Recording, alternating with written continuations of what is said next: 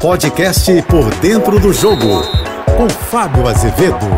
Olá, amigos da JBFM. Dinheiro um artigo raro no mercado. Pois bem, a Comebol anunciou nesta segunda-feira uma série de aumentos, é, nas premiações da Libertadores e também da Sul-Americana para a temporada que vem. Ao invés do campeão da competição é, receber uma quantia de 2021, vai receber em 2022 o equivalente a 91 milhões de reais, um aumento de um milhão de dólares, algo em torno de 5 milhões e meio de reais em relação aos valores desta temporada. Sul-Americana Americana também teve um aumento de um milhão de dólares, de 4 para 5 milhões de dólares. Claro que as competições são diferentes, pagam de forma diferente, mas avançar de fase sempre dá dinheiro. Por exemplo, as fases anteriores a de grupos, Fluminense que vai jogar a fase 2 e fase 3, 500 mil para avançar para 3, 600 mil para avançar a fase de grupos. E aí vai escalonando o recurso financeiro até avançar a final da competição. Com certeza, Libertadores e Sul-Americana